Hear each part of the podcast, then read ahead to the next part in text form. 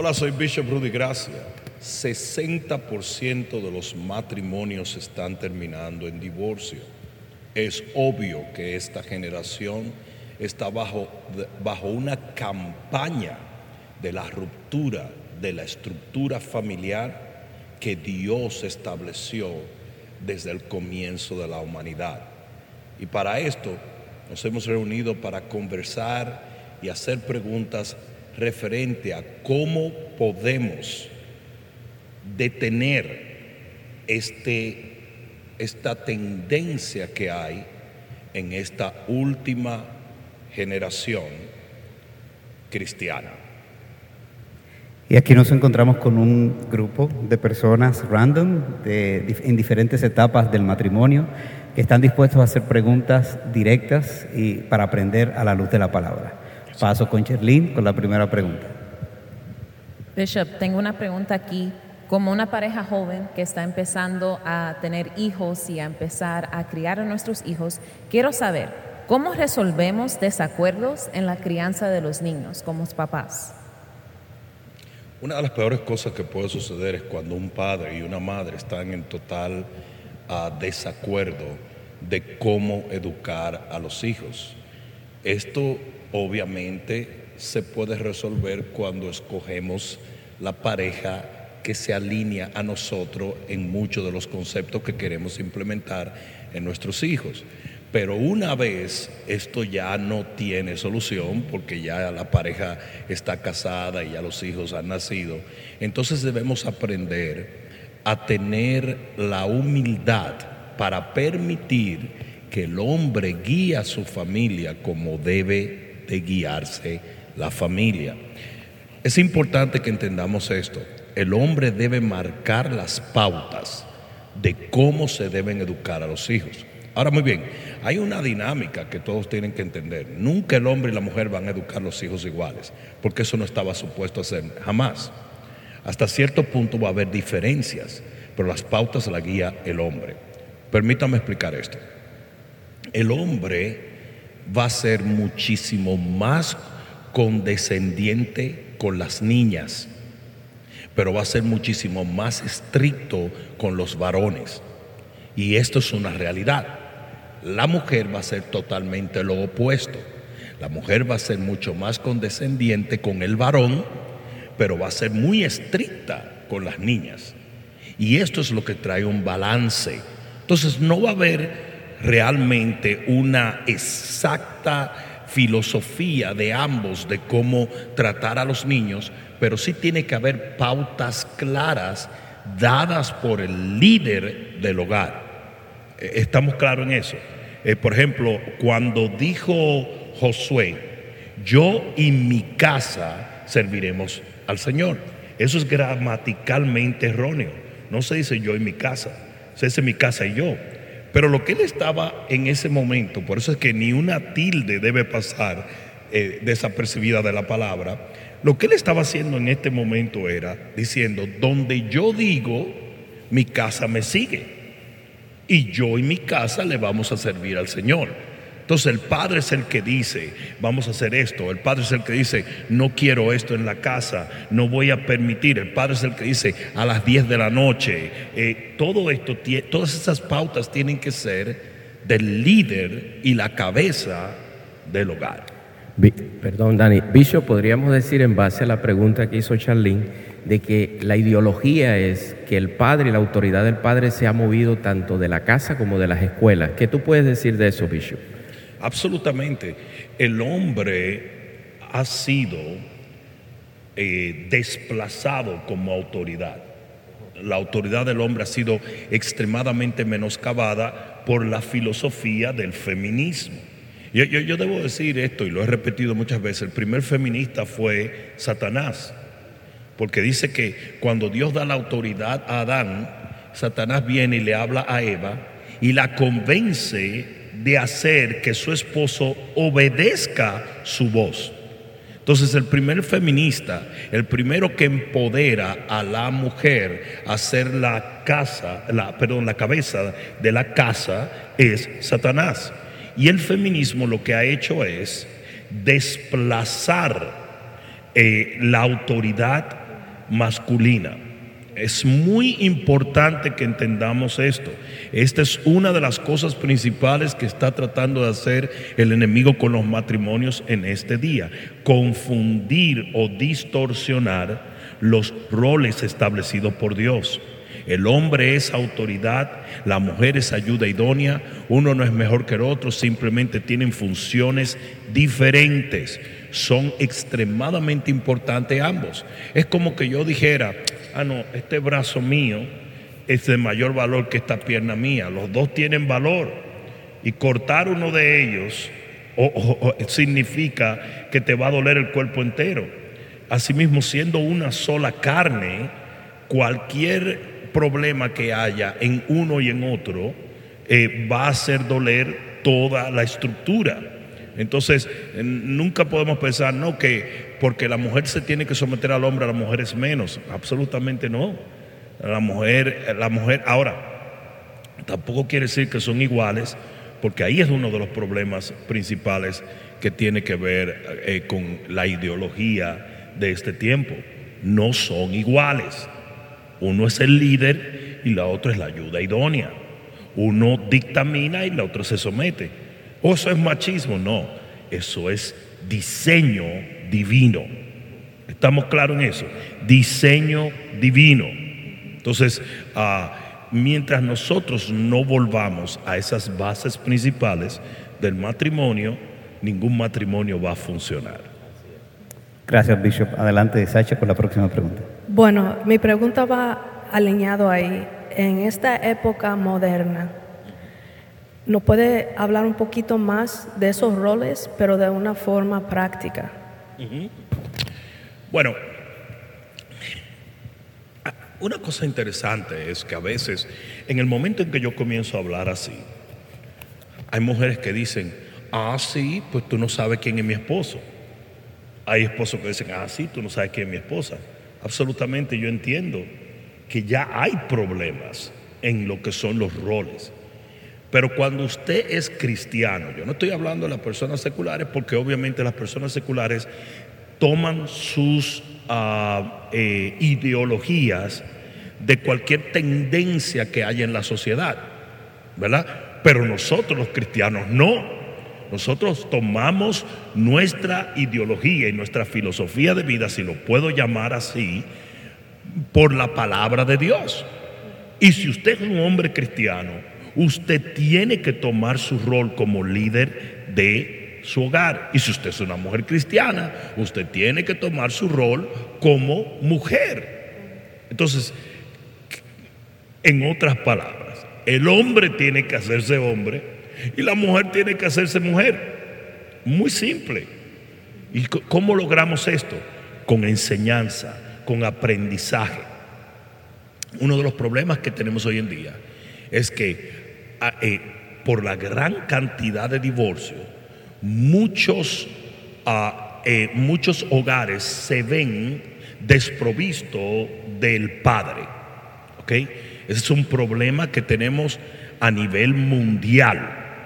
¿Verdad? Hay demasiados divorcios, por tanto, demasiadas madres solteras, porque en un 80% las madres se quedan con los hijos. Son muy raros los casos donde se le permite la custodia total al padre.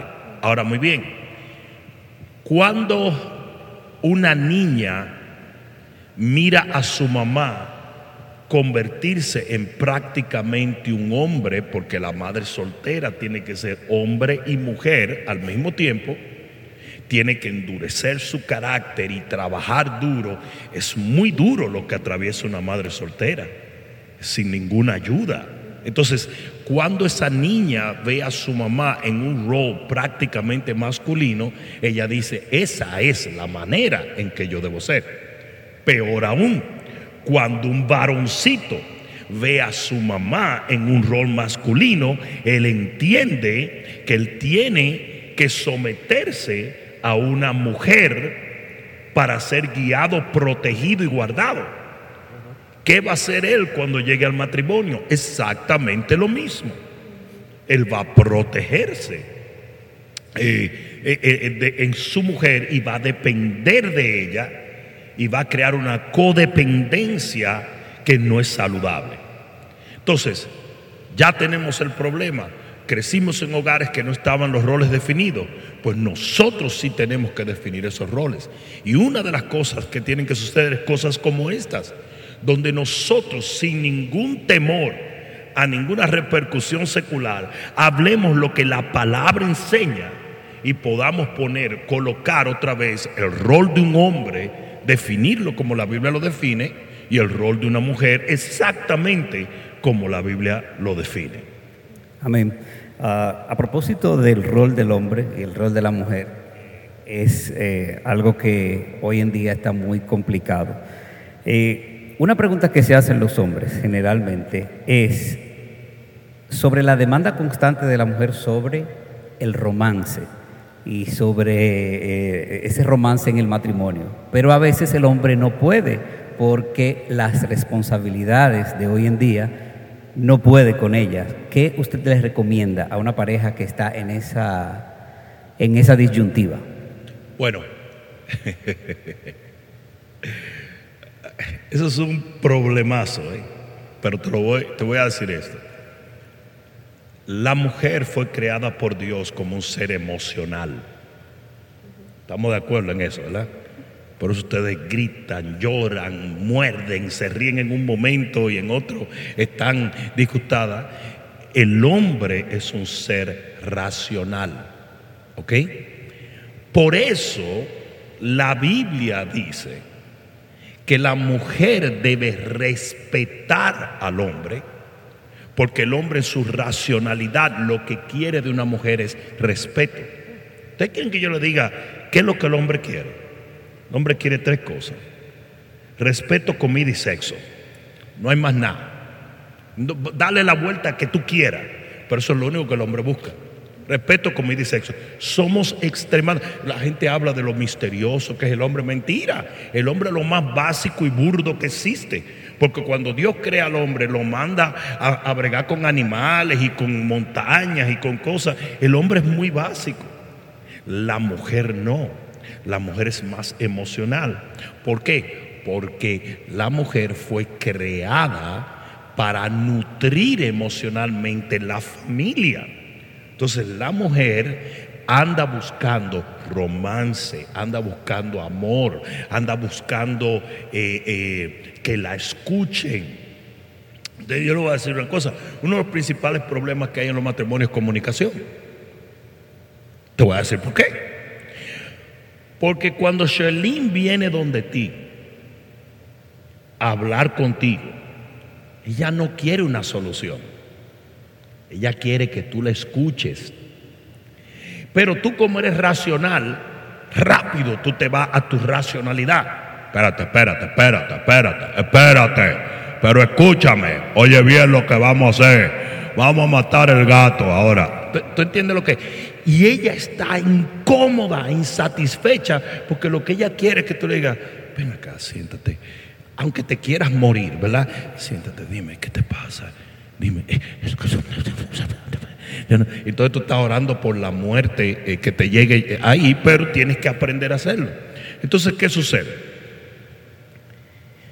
Yo te voy a invertir lo que tú acabas de aportar y yo te voy a decir, si a un hombre le da problema ser romántico, ¿qué le parece que a la mujer le dé problema tener relaciones sexuales con él?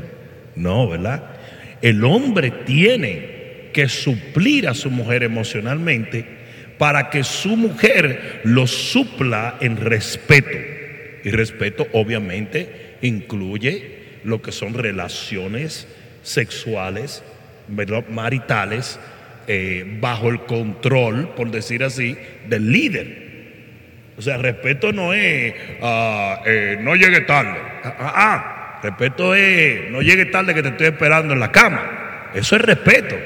Entonces, si el hombre falla en suplir la necesidad emocional de una mujer, si el hombre no aprende a suplir esa necesidad emocional de la mujer, la mujer comienza a devaluar el respeto que ella tiene que entregarle al hombre. En otras palabras, usted tiene que darle a ella lo que ella necesita y ella darle a usted lo que usted necesita. ¿Cuál es uno de los principales problemas? Tú le quieres dar a tu mujer lo que tú piensas que tu mujer necesita. Y es que tú eres un hombre. Tú eres un hombre. Y tu mujer te quiere dar a ti lo que ella piensa como mujer que ella necesita. Yo iba, iba manejando con una, eh, con, con mi hermana y mi hermana está dándole un consejo a una a una eh, persona de su congregación, mi hermana, la pastora. Entonces ya le está diciendo esto, que sé yo, que sé cuánto, que sé cuánto, y le está diciendo, tienes que hacer esto, tienes que hacer esto. Y yo le dije. ¿qué? Está hablando disparate. Eso no es lo que ella necesita. Dile a ella que truje al esposo esta noche. Tú vas a ver que para mañana todo va a salir bien. Ok. Efectivamente. Porque lo que mi hermana estaba haciendo era dándole un consejo desde el punto de vista de una mujer. Y, y lo que una mujer necesita es muy diferente a lo que un hombre necesita. Entonces, ¿usted quiere matrimonio felices? La mujer dele al hombre lo que el hombre necesita. Y el hombre dele a la mujer lo que ella necesita. El hombre necesita respeto. El hombre necesita que se le admire, que se le siga, que se le obedezca. La mujer necesita emocionalidad, amor, afecto, comprensión, que la escuche. Cada cual debe saber dar lo que se necesita. Muchas gracias. Adelante, Chris. Bueno, Bishop, ¿qué le recomiendas a un hombre que está casado, cabeza de hogar, pero está batallando con depresión? Depresión. Ok. En el contexto del matrimonio, casi siempre la depresión viene por frustración. Una relación insatisfactoria va a provocar grandes ah, tristezas en ambos, no solamente en el hombre, pero en el hombre o en la mujer. Porque si usted está casado, usted está supuesto a tener un nivel de felicidad mucho mayor que la gente que vive solo. El único problema es que si usted está casado con una persona que es ajeno a tus necesidades, todos los días se convierten en no tengo lo suficiente. No digo que esas son las únicas causas de depresión, porque estaría haciéndole un desfavor a las mujeres que se esfuerzan por ser la mejor mujer del mundo y de todas maneras el individuo está deprimido. Pero como estamos hablando en el contexto de relaciones, una de las cosas que tenemos que, que- que buscar es cómo yo contribuyo a que ese hombre no se sienta frustrado. Cómo yo contribuyo a que esa mujer no se sienta frustrada al punto de querer ah, encerrarse y sumirse en una tristeza total. Ahora bien, aparte de ese comentario, yo puedo decir, hay un sinnúmero de cosas que se pueden hacer para tratar la depresión y uno de los problemas que tenemos muchas veces es que no entendemos que el mayor trabajo para tratar con la depresión no está en el hombro de nuestra pareja, sino en nuestro propio hombro. Aunque sí hay veces que la pareja, por no suplir la necesidad del individuo, tiene o contribuye a una depresión, para salir de ahí, una de las cosas principales no es tan solo lo que esa pareja haga, sino lo que tú puedas hacer para salir de esa tristeza y de esa depresión. Y entre ellos eh, hay un sinnúmero de cosas, eh, ¿verdad?, que podemos eh, ah, eh, citar. Entre ellas hay cosas físicas y cosas espirituales. Eh, cosas espirituales está la oración, el ayuno, la meditación de la palabra. Cosas físicas está el salir, el, el tomar tiempo libre, el corregir ciertas situaciones, el, etcétera, etcétera. Entonces, no podemos simplemente poner esa responsabilidad en la pareja, sino más bien en el individuo. Muchas gracias, Bishop. Eh, ¿Cree que hay tiempo para una segunda ronda de preguntas? Adelante, Sherlyn, entonces. Bishop, Si los matrimonios están en el mismo trabajo o tienen un negocio junto, ¿qué consejos les daría a esa pareja para que no tengan conflictos? Están juntos. Ya. Ok. El problema no es estar juntos, ¿verdad? El problema es que se necesita espacio y respeto a los momentos en que se debe estar solo. Eh, sin hacer demasiado hincapié en la gente que, eh, porque hay cosas enfermizas como parejas que yo, yo me tomo una vacación solo, yo me tomo una vacación sola, esas son babosadas. Usted tiene un par de vacaciones al año o una vacación al año, ¿cómo se la va a tomar solo? Y quede su pareja. Pero de todas maneras, se necesitan ciertas pausas, ¿verdad? Eh, por ejemplo, yo tengo un amigo que es arquitecto y él me dice, yo nunca he diseñado una casa que tenga una caverna de mujer o woman's cave.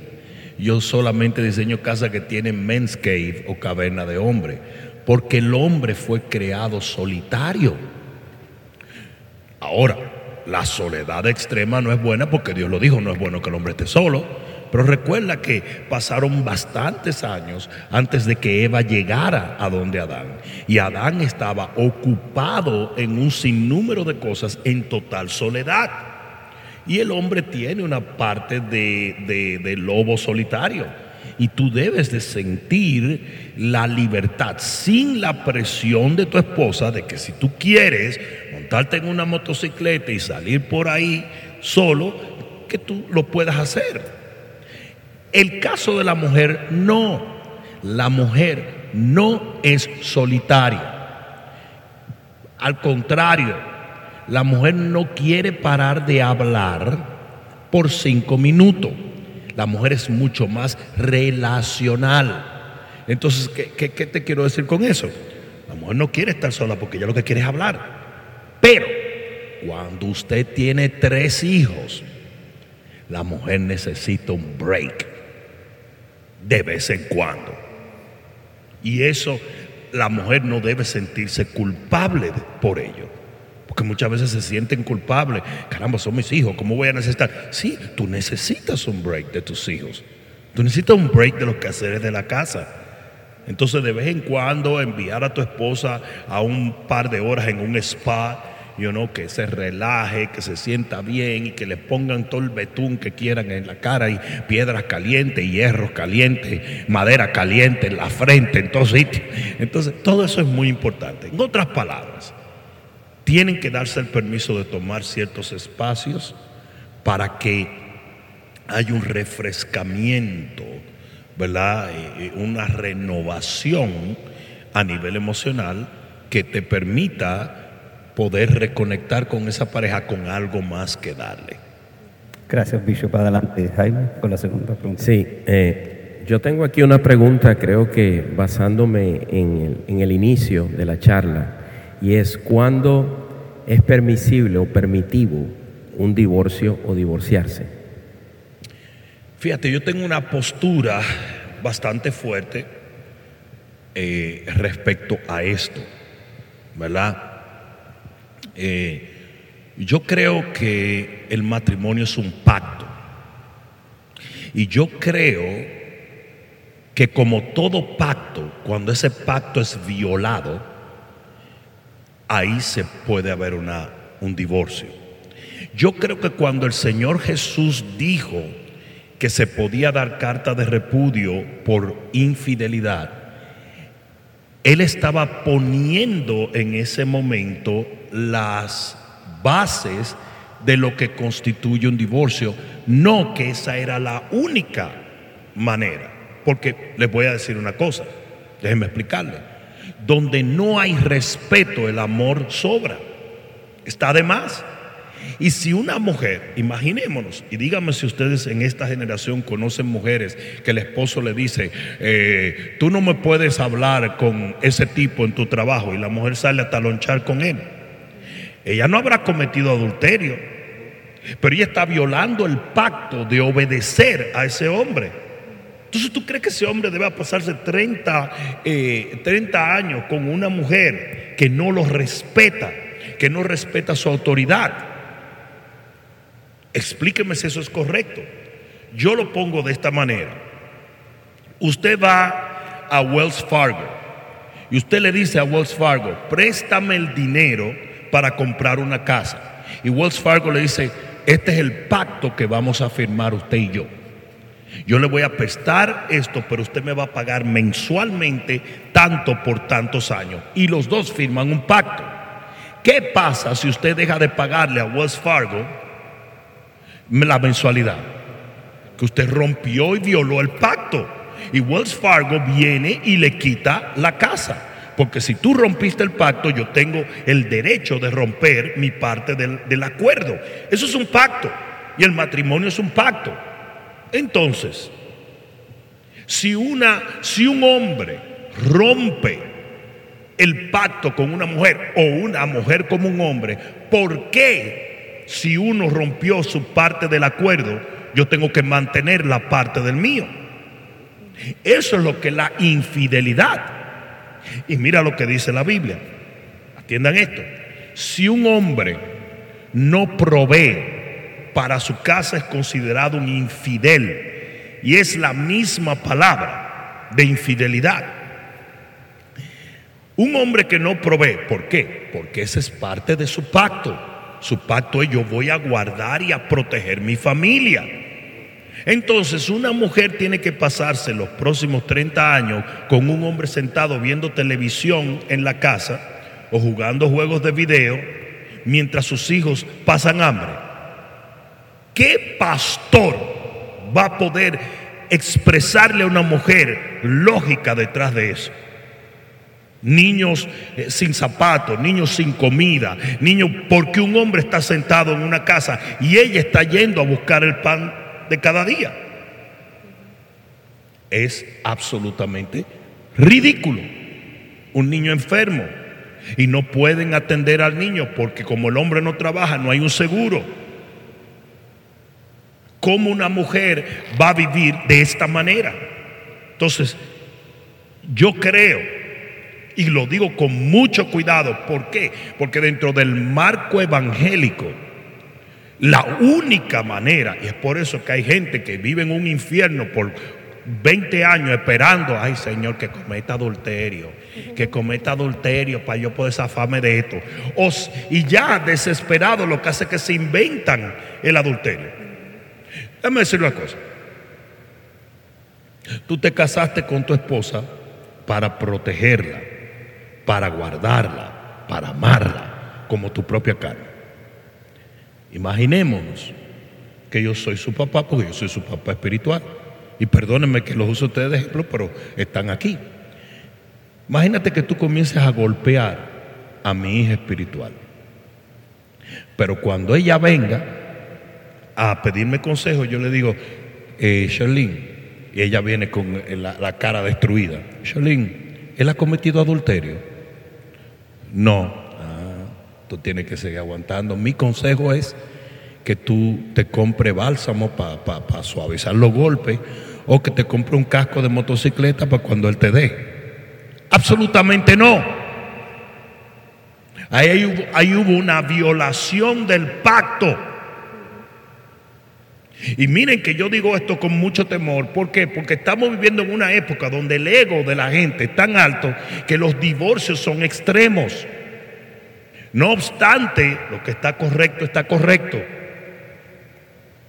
Yo no puedo, como padre y pastor, decirle a ella, vuelve a tu casa, aguanta golpe hasta el final de los tiempos, eh, oraremos para que Él no te mate. No se puede. De igual manera, tú tampoco admitirías. ahora, ahora vamos a cambiar. Tú vienes donde mí me dice, y me dice, eh, mira, ella, ella se ve con su primo, no han hecho nada, pero yo le digo a ella que ella no puede verse con su primo. Y ella no me hace caso porque ella no me respeta. Ella me trae a la puerta en la cara y dice que su primo es su primo. Entonces, ¿dónde está el problema de hoy en día? En que no hemos entendido que el matrimonio es un pacto y que si uno de los dos firmantes de ese pacto no mantienen su acuerdo, el otro no debe por qué mantenerlo. Esa es mi humilde opinión, la digo con mucho temor, ¿verdad? Reverente ante Dios, pero creo que los pastores y los ministros deben considerar cada caso individualmente y tener mucho cuidado con qué, de qué manera nosotros aconsejamos a ciertas personas a permanecer en matrimonios tóxicos que pueden destruir no solamente la salud física, emocional, pero también la salud espiritual de los individuos. Vicio, eh, basado en lo que tú dijiste ahora es muy interesante porque hay abuso y se ha dado el abuso y todos lo sabemos aún dentro de la iglesia pero ¿qué hay de esas personas que se están divorciando porque el esposo deja la toalla en el baño? O sea, vámonos al otro extremo. ¿Nos podrías hablar un poquito de eso? Absolutamente. Debo añadir a tu pregunta que el 85% de los divorcios son sometidos por las mujeres en este tiempo. 85%. Y esto viene del ego de la mujer en este tiempo que está siendo alimentado anormalmente por varias cosas. Primero, el movimiento feminista. Segundo, algo diabólico que está pasando, que son las redes sociales. La mujer piensa que porque hay hasta las mujeres cristianas están en las redes sociales. Lo que pasa es que los piropos de los hombres cristianos no son como los hombres seculares. Pero el piropo es, uy hermana, Dios te bendiga. ¿Qué palabras dado? Que el Señor se te siga usando. ¿Qué pasa cuando una mujer en una red social es piropeada o adulada por unos 50 hombres al día? Por más que un hombre trate de, de complacer a su mujer y, y, hacerla sentir bella o inteligente, él no puede competir con 50 tipos. La mujer ha desarrollado un asunto que cree que cada hombre que la piropee en las redes es una opción. Incluso las redes sociales te dan esa falsa opción, donde el hombre comienza o la mujer comienza a mirar y cada persona elegante que veo que le gusta, dice, uy, eso pudiera ser mío. Y es una falsa opción. ¿Qué pasa? El 85% de divorcios son sometidos por, la por las mujeres. Y cuando la mujer se divorcia se da cuenta de una triste realidad y es que todas esas opciones no existían. ¿Y qué pasa usualmente con la mujer que se divorcia? Se devuelve a buscar su gordo. Pero a veces como el gordo está en el mismo asunto, el gordo sigue viendo opciones y tampoco vuelve con la... ¿Y qué, a qué contribuye eso? A la total destrucción de los matrimonios. Generalmente, la razón por la cual el 85% de los matrimonios, de los divorcios, perdón, son sometidos por las mujeres, porque a la mujer ser muy emocional, cualquier cosa hace que el gatillo se dispare en una emoción y la gran mayoría de los divorcios vienen por situaciones emocionales. Now, volviendo unos años atrás, los divorcios venían porque el hombre era un alcohólico o porque el hombre golpeaba a la mujer, porque la mujer había sido infiel o porque la mujer le había hecho algo, ¿verdad? Hoy en día no. Solamente métete en TikTok para escuchar mujeres llorando porque me divorcié y tengo seis años sola y no sé qué hacer. Y cuando tú continúas, la razón por la cual yo te puedo decir eso es porque yo estaba haciendo un estudio en referencia a eso. Y después tú oyes las razones por las cuales se divorciaron y te quedas frío. ¿Cuáles son eh, una de las razones más grandes del divorcio? Las altas expectativas. Tú sabes lo que tú debes de esperar de ese hombre y lo que ese hombre debe esperar de ti. Él debe esperar de ti respeto. Tú tienes que esperar de él amor. El resto es adicional. Pero hoy no es así. Solamente a encuesta a las mujeres solteras o, busca las, las miles de encuestas que hay. ¿Qué tú buscas en un hombre? Uy, el hombre tiene que ser, tener dinero, el hombre tiene que ser esto, el hombre tiene que ser alto, el hombre tiene que ser buen mozo, el hombre tiene que ser que... Y tú te quedas y tú dices, pero eso es un 0.1% de la población mundial. ¿Dónde está ese tipo para por lo menos que sea amigo mío? Yo quiero un tipo así de amigo, porque ellas te describen a Bear Grylls, ellas te describen a Rambo, ¿tú entiendes? Y tú dices, pero es que yo no, ninguno de mis amigos pasaría por el sedazo de las expectativas de esta mujer. ¿Por qué? Porque hoy, esto es muy fuerte lo que voy a decir, ¿ok? Pero aquí va. Uno de los planes del enemigo ha sido crear una adicción a la dopamina. ¿Ok? Las redes sociales, los juegos de videos, las plataformas de películas están creadas para producir dopamina. ¿Qué es la dopamina? Dopamina es lo que se llama la heroína del cerebro. Y es lo que se produce cuando algo te causa una emoción positiva. ¿Qué pasa? Esta generación es adicta a la dopamina, que la razón por la cual se llama la heroína del cerebro es simplemente porque realmente es más adictiva que la heroína. Por eso es que los juegos de video, déjame decirte una cosa, cuando una persona juega juegos de video, nunca va a ir a Alaska a mirar las montañas ya porque ya no le produce un efecto. Nunca se va a emocionar con una canción porque es tan intenso el rush de dopamina que te mata las emociones por cualquier otra cosa. ¿Por qué los niños cuando juegan juegos de video se ponen así? Mira, el niño era un niño chistoso y divertido y ahora es un niño que cuando llega a la reunión de la familia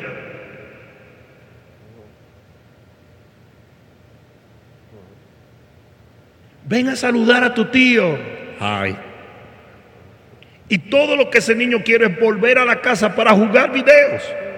Pero cuando tú lo ves en el video, tú lo oyes en el cuarto, ¡Stop! ¡Ah! ¡Ah!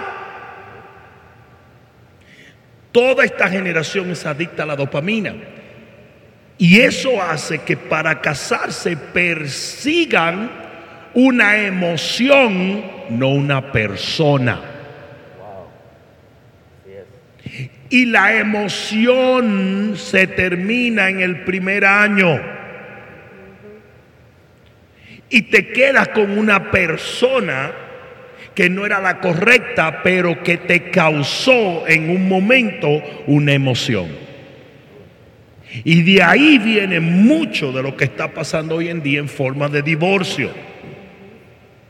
Adicción a la dopamina, grandes expectativas, sueños irreales. Hollywood contribuye mucho y Disney contribuye mucho a esa adicción, porque nos enseñan a buscar algo que no es real. Perdónenme, pero eso no es real. El príncipe llevándose a la princesa, esos son cuentos de carajitos. Eso no es una realidad y nunca debe ser buscado así. Usted tiene que buscar su especie. Mira esto. Los animales son más inteligentes que los humanos buscando pareja. Porque un gato no se mete con un perro. El gato busca a la gata. Y tú nunca vas a ver un gato caminando de mano con un perro. Por varias razones, pero ustedes están entendiendo la analogía. Nosotros los seres humanos no somos así. Te voy a poner un ejemplo. Existe un tipo de persona que es lo que se llama la personalidad industrial. Y existe otro tipo de persona que es la personalidad bohemia. Yo no soy un psicólogo ni un sociólogo, Pero son cosas que tú las puedes aprender en la palabra porque la palabra está la verdadera sabiduría. Pero una persona industrial es la persona que su vida es producir. Eso no puede estar tranquilo un segundo. Tú quieres producir y tú estás siempre tenso y estresado porque a, lo mejor te criaste con padres así. Eso es, produce, produce, produce, produce. El bohemio el que le gusta la música y son medio hippie y piensan y miran al cielo. Y mi sueño es un día tener una casita en la montaña. Y yo. Usted persigue una emoción y cualquier gente te puede dar una emoción basado en los primeros días. Y el industrial se casa con el bohemio. Mira lo que sucede.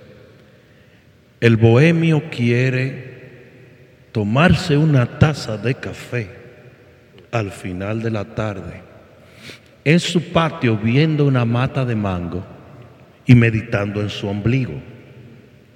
Y la mujer industrial viene y te dice, tú no vas a recoger el cuarto. ¿Tú crees que yo debo vivir en ese reguero? ¿Tú o peor todavía, lo deja tranquilo, pero tú oyes el vacuum. Y después viene y te dice, tienes que ir a Publix. Y tú lo que quisieras decirle yo no quiero nada de eso, yo lo que quiero es estar tranquilo. Esa pugna va a estar presente todos los días de su vida, aún en vacaciones. ¿Te has visto gente que trabaja en las vacaciones, verdad? Díganme si ustedes conocen gente que, que, que tiene que organizar. Tenemos, van para Disney. A las 7 de la mañana todo el mundo despierto. Y todo el muchacho vestido así. Y tú cogiendo los suave. Pero en vacaciones vamos. No, no, no, no. Y los niños caminando como si fueran un army. Wrong. ¿Alguna vez ustedes han visto una pareja de bohemios? Andan caminando, vestidos iguales, baboseando, plagoseando, y son felices, porque es su misma especie. ¿Alguna vez ustedes han visto una pareja de intelectuales? Su misma especie. ¿Alguna vez ustedes han visto una pareja que son muy espirituales? Su misma especie. Usted escoge su pareja porque es su misma especie. Los perros no se casan con los gatos, los gatos no se casan con los perros, las palomas no se casan con las águilas. Usted tiene que encontrar una gente que rime con usted. Ahora bien, Bishop, tengo un problema. Yo no conocí esta verdad antes de casarme. Pues aprenda a moldearse y a tolerar sus diferencias. No hay nada más bello que oír a una mujer. Viene tu prima. Ay, manita, vámonos para París. A mi esposo no le gusta París, a mi esposo le gusta Punta Cana. Ay, qué, qué, qué, qué, bajo, qué, qué, qué. Yo, eso es lo que a él le gusta. Y yo me divierto con él. Porque a mí lo que me gusta es verlo feliz. No sé si se anda. Ustedes han visto gente así, ¿verdad? A mí no me gustan necesariamente los restaurantes caros. Yo puedo el restaurante que me dé la gana. Pero eso no me llama la atención. Hay gente que eso es lo de ellos. Tú te imaginas un tipo que le guste la música clásica y la meditación y una pipa con una mujer que lo que le guste es la salsa. Y riquitaki, taqui, eh, eh. Y tú estás, baja eso, baja eso. Eso es una violación a la vida. Entonces, una de las cosas que tenemos que entender es, cásese con su propia especie. No, pastor, ya, ya la regué. Conviértase entonces en la otra especie. No le queda más nada.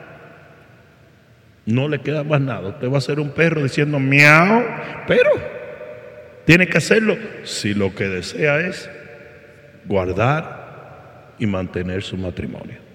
Amén. Amén. Muchas gracias, Bishop. Bueno, pues muchísimas gracias. Yo espero que de alguna manera este tiempo les sirva como pautas para llevar adelante un mejor matrimonio. Estaremos haciendo incursiones como esta. Quiero agradecerles a nuestros invitados y a nuestro moderador. Y quiero, en el nombre de Jesús, motivarte a que entiendas que si tú tienes a Cristo, entonces todas las cosas pueden alinearse para bien. Que Dios bendiga tu matrimonio y nos vemos en una próxima oportunidad. Amén.